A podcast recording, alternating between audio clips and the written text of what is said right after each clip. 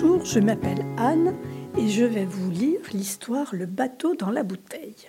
Pour son anniversaire, Jonas avait été clair. Il voulait un nouveau jeu pour sa console. Il l'avait répété à tout le monde pendant des semaines et des semaines. Aurait-il oublié de le dire aussi à son parrain? Non, il se souvenait au contraire très bien d'en avoir parlé avec lui au téléphone. Son parrain avait même dit Un jeu avec des pirates? Je devrais pouvoir te trouver ça. Alors, pourquoi se retrouvait-il aujourd'hui avec une bouteille entre les mains? D'accord, il y avait un bateau miniature dedans, et c'était très joli. D'accord, ça avait un maigre rapport avec les pirates. Il n'empêche que ce n'était pas ce qu'il avait demandé.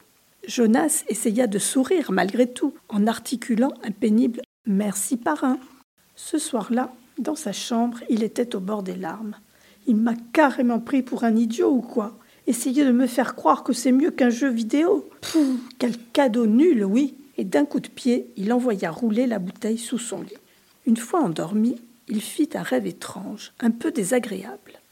Il avait l'impression que son lit bougeait dans tous les sens, en haut, en bas, à gauche, à droite, à en avoir le mal de mer. Jonas aurait voulu que ce rêve s'arrête, alors il tenta d'ouvrir les yeux.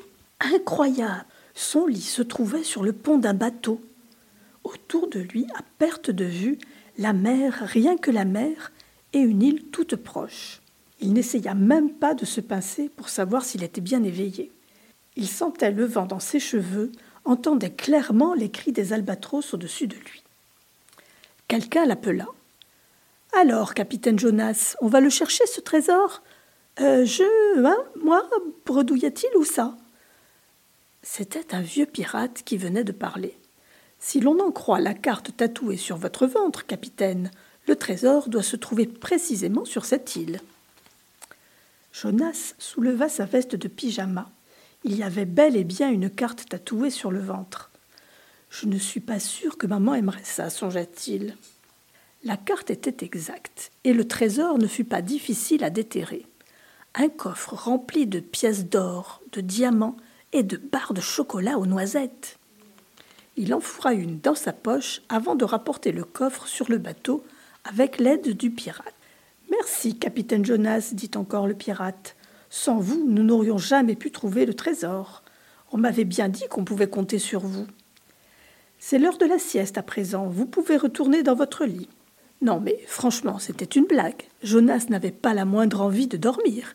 Il était capitaine quand même, sur un vrai bateau, avec un vrai trésor.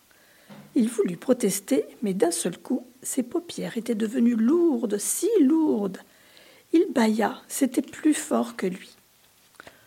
Quand Jonas s'éveilla, il était à nouveau dans sa chambre. Il s'empressa de soulever son pyjama pour vérifier, mais la carte avait disparu. Quelle déception. Il regarda sous le lit, la bouteille, elle, était toujours là. Il la prit pour l'observer de plus près. C'est sûr, il n'avait pas rêvé, on voyait clairement le coffre au trésor sur le pont du bateau, ainsi qu'un pirate minuscule qui avait l'air de dire merci.